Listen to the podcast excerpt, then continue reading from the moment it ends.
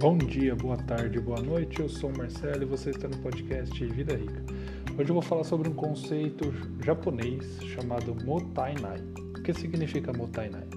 Não desperdice os recursos que possui. Então, não preciso nem dizer que isso tem muito a ver com educação financeira, né? Ou seja, não desperdice seu dinheiro e seu tempo, porque nada mais, porque o dinheiro que você ganha nada mais é do que o tempo que você trocou para ter aquele dinheiro, né, no seu trabalho aí e tal. Então não desperdice com coisas úteis. Faça um bom proveito do seu dinheiro, consequência do seu tempo. ok? Não fica comprando um monte de supérfluo, é, não fica gastando com o que você não precisa para impressionar pessoas que não te conhecem, com dinheiro que você não tem. Essa frase é famosa, né? Mas enfim, não gaste dinheiro com coisas necessárias.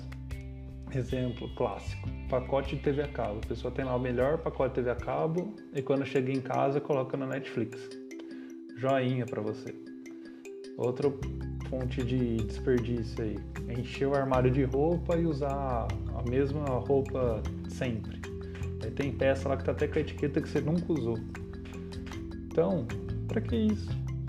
Né? Motainai, se você for parar para analisar, se aproxima muito do minimalismo, né?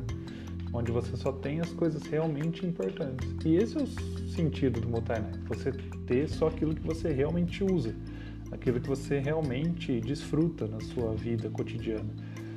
Você tem um carro lá excelente, daí você vai trabalhar de ônibus. Para quê? Você tem uma casa gigante e mora sozinho? Você paga a mensalidade do clube e nunca vai, paga a mensalidade da academia e nunca vai. Então, né, seja mais diligente aí com seus gastos, com seu estilo de vida. E até porque quando você deixa de ter muitas coisas, você também ganha tempo de vida. Por quê? Quanto mais coisas você tem, mais tempo você leva para arrumar, para limpar, para lavar, para organizar, enfim. Então, você gasta mais tempo para cuidar das coisas e menos tempo para viver sua vida, certo? Então, quando se for acabar a quarentena e você voltar para o shopping e tal, pensa bem se vale a pena levar mais uma roupa, mais um eletrônico, enfim, vocês entenderam. Por hoje é isso. Para mais conteúdo sobre educação financeira, entra lá, vidarica.me. Tchau, tchau!